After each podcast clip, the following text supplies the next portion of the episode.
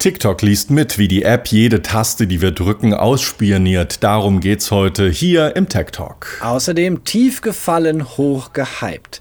Millionen Investment für Ex-WeWork-Chef und wie ein Vater ins Visier der Polizei geriet, weil er dem Kinderarzt ein Foto schickte. Darum geht's heute hier im Tech Talk 24 Podcast mit Björn Staschen aus Hamburg und Markus Schuler aus San Francisco dass unsere Daten die Währung sind, mit denen wir bei der Nutzung vermeintlich kostenloser Apps bezahlen. Das wissen wir mittlerweile alle. Wie weit manche Unternehmen aber gehen, um unsere Daten zu lesen, das hat ein App-Experte aus Österreich nun nachgewiesen. Sein Name Felix Krause. Felix hat untersucht, was passiert, wenn wir auf dem iPhone beispielsweise in TikTok oder auf Instagram auf einen Link klicken. Zum Beispiel wir schauen bei einem Tagesschau-Video, wer das Video produziert hat und klicken auf den Link in der Bio. Im Fenster öffnet sich das Internet. Wir verlassen also jetzt vermeintlich TikTok und sehen eine Website der Tagesschau. Aber Felix Krause hat nachgewiesen, dass TikTok und auch Instagram, Facebook und andere Apps aufzeichnen, was wir nun im Internet anstellen. Besonders weit geht dabei TikTok, sagt der App-Experte Felix Krause. Also bei TikTok im Speziellen, was hier passiert, ist, dass sie ein sogenanntes JavaScript-Kommando äh, ausführen, mit dem sie potenziell mitlesen können, was man eintippt auf externen Webseiten. Also nicht bei TikTok selbst, sondern bei irgendeiner anderen Website, wenn man zum Beispiel auf eine Werbung drückt oder auf einen Link in der Bio. Und das ist natürlich ein Problem, weil das ist eigentlich schon fast wie ein Keylogger. Ich möchte hier aber noch betonen, dass ich nicht sage, dass TikTok das auch wirklich verwendet für irgendwelche bösen Zwecke, aber ich habe nachgewiesen, dass dieser Code sehr wohl hier ist, der es TikTok ermöglichen würde, mitzulesen, was hier eingegeben wird. Eine Art Keylogger, der aufzeichnet, welche Tasten, also Keys, wir drücken. Ein solches Skript kommt nicht zufällig in den App Browser. Bei Beta-Versionen in der Entwicklungsphase hilft das Skript, Fehler zu finden. Bei einer so weit verbreiteten App wie TikTok, die weit über den Entwicklungsstatus hinaus ist, ist es aber schon sehr, sehr auffällig. Maureen Shanahan weist den Vorwurf zurück, die Sprecherin von TikTok, ihr Unternehmen würde die Daten nutzen. Ihr Zitat, wie andere Plattformen verwenden wir einen In-App-Browser, um ein optimales Nutzererlebnis zu bieten, aber der fragliche JavaScript-Code wird nur für die Fehlersuche, Fehlerbehebung und Leistungsüberwachung dieses Erlebnisses verwendet, zum Beispiel um zu prüfen, wie schnell eine Seite lädt oder ob sie abstürzt. In der Vergangenheit hatten wir auch hier im Tech Talk schon darüber berichtet, dass auch Administratoren in China Zugriff beispielsweise auf US-Nutzerdaten haben. Denn TikTok ist zwar in China verboten, gehört aber zum chinesischen ByteDance-Konzern und der wird natürlich vom Regime in Peking überwacht. Zumindest gibt es also die Möglichkeit, dass TikTok-Nutzerinnen und Nutzer ausspioniert werden. Wie gesagt, auch andere Apps wie Facebook oder Instagram sammeln diese Daten im In-App-Browser. Es gibt aber einen großen Unterschied zu TikTok, sagt Felix Krause, denn TikTok erlaube eben nicht direkt die Nutzung alternativer Webbrowser wie Facebook oder Instagram das tun. Also bei einer App wie zum Beispiel Instagram oder Facebook äh, gibt es immer eine Möglichkeit, den aktuellen Link auch im Standardbrowser zu öffnen.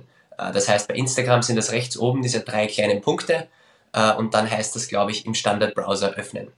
Sobald man dann in Safari ist oder in Firefox oder Google Chrome, ist man hier auf der sicheren Seite, was zumindest diesen Angriffsvektor angeht. Auf TikTok ist das Ganze etwas schwieriger äh, und zwar hier muss man einen Link Tap and Hold, also gedrückt halten und hier gibt es dann eine Möglichkeit, den Link manuell zu kopieren, manuell zu Safari, Google Chrome oder sonst einem Browser zu wechseln und dort den Link einzufügen. WhatsApp ist in diesem Fall übrigens sauber. Die App aus dem Hause Meta hat nämlich keinen eigenen eingebauten Browser, sondern öffnet auf dem Telefon dann Safari, Firefox oder Chrome, wenn Internetlinks aufgerufen werden. Themenwechsel, Markus. Google sieht sich derzeit mit einer spannenden Recherche der New York Times konfrontiert. Dabei geht es um Bilder von vermeintlichem sexuellen Missbrauch. Seit Jahren versuchen ja Google, Apple, Facebook und andere Konzerne den richtigen Umgang mit den Milliarden Bildern und Videos auf ihren Speichern zu finden. Auf der einen Seite schützenswerte persönliche Daten, auf der anderen Seite aber eben möglicherweise auch Belege für sexuellen Missbrauch auch an Kindern. Google schreibt auf seiner Internetseite, der Konzern setze seit vielen Jahren Technologie und Personal dafür ein, missbräuchliche und ausbeuterische Inhalte so schnell wie möglich aufzuspüren und sofort zu entfernen. Die New York Times erzählt nun, welche Folgen das auch haben kann. Als während der Pandemie 2021 viele Arztpraxen geschlossen waren oder auf Sparflamme operierten, da bemerkte ein Vater eine Schwellung im Intimbereich seines kleinen Sohnes. Eine Sprechstundenhilfe forderte ihn auf, ein Foto davon an die Arztpraxis zu schicken.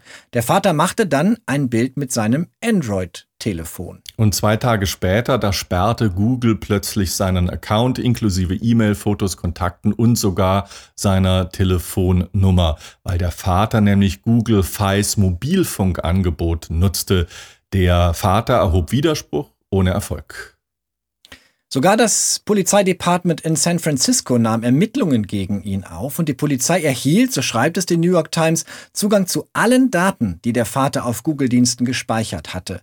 Später stellte die Polizei die Ermittlungen dann ein, aber nicht ganz leicht hier zu unterscheiden, Markus, was nun richtig lief und was nicht. Nee, in der Tat nicht, denn Google sagt, wir sind nach Gesetz sogar verpflichtet, mit dem Nationalen Zentrum gegen Kindesausbeutung und Missbrauch zusammenzuarbeiten. Alex Stamos, der frühere Sicherheitschef von Facebook, twittert in einer Diskussion über diesen Fall, eines Tages erzähle ich die Geschichte, wie ein Foto-DNA-Treffer an einem privaten Cloud-Konto dazu führte, dass ein Dutzend Kinder aus der sexuellen Sklaverei befreit und Hunderte von Männern verhaftet wurden. Hier ist Ausgewogenheit gefragt, so schreibt er. Und auf der anderen Seite, Björn, gibt es immer wieder Bedenken gegen die Kontrolle.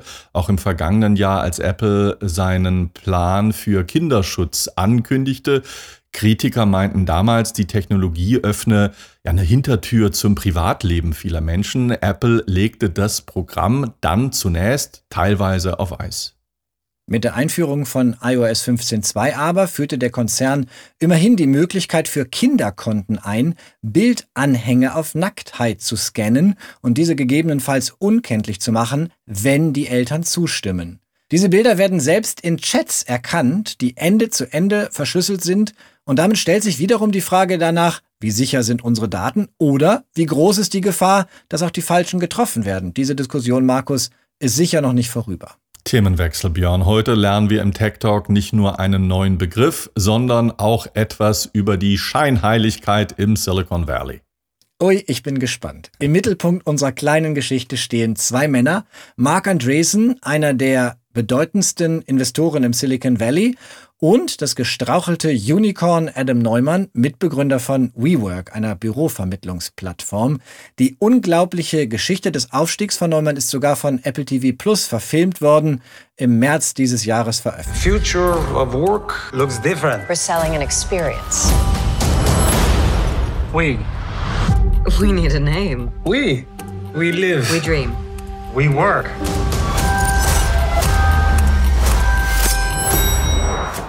NIMBY, das ist der Begriff, den wir uns einprägen sollten und das steht für Not in my backyard, auf Deutsch nicht in meinem Garten. Seit Tagen sorgt der 350 Millionen Dollar schwere Einstieg von Mark Andreessen bei Adam Neumanns neuem Unternehmen Flow für Empörung in den USA. Neumann hat 2010 WeWork mitbegründet, ein Unternehmen, das Büroflächen vermittelt, vom Einzelschreibtisch bis hin zur ganzen Etage. Die Idee, Einzelpersonen oder kleinere Startups und Firmen teilen sich Büroflächen, nutzen gemeinsam Konferenzräume oder teilen sich Netzwerkinfrastruktur. Eigentlich, Markus, eine ganz gute Idee. Doch WeWork hat vor allem Wert auf Wachstum seinerzeit gelegt und weniger auf die Details, insbesondere die Zahlen geachtet. Bis vor der Pandemie war das Startup 47 Milliarden Dollar wert vor allem die japanische Softbank Group, die hatte massiv in WeWork investiert. Als es dann aber 2019 an die Börse gehen sollte, da wurde klar, dass WeWork offenbar nicht auf besonders soliden finanziellen Beinen gebaut ist. Dazu trugen sicherlich auch die teuren Partys und das exzentrische Auftreten von Gründer Neumann bei. Bin immer noch gespannt, was das mit meinem Garten zu tun hat, meinem Backyard.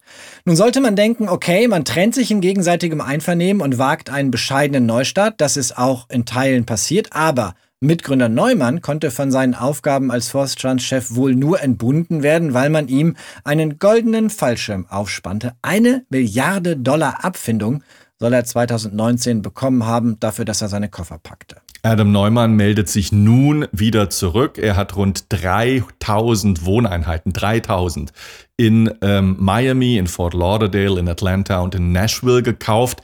Der Name seines neuen Startups Flow, Geschäftsziel offenbar, gemeinschaftliche Wohn- und Arbeitsflächen zu schaffen, sprich immer mehr Menschen, die arbeiten von zu Hause aus. Mit Flow, das sich noch im sogenannten Stealth-Modus befindet, will Neumann Arbeit und WG-Feeling miteinander verbinden. Stealth-Modus müssen wir kurz sagen. Ne, noch unter dem Radar, wir wissen nicht genau, was das Startup vorhat. Noch nicht viel ist bekannt. Mark Andreessen hat mit seiner Investmentgesellschaft nun 350 Millionen Dollar in Flow investiert. Die größte Einzelsumme, die seine Firma je in ein Startup gesteckt hat.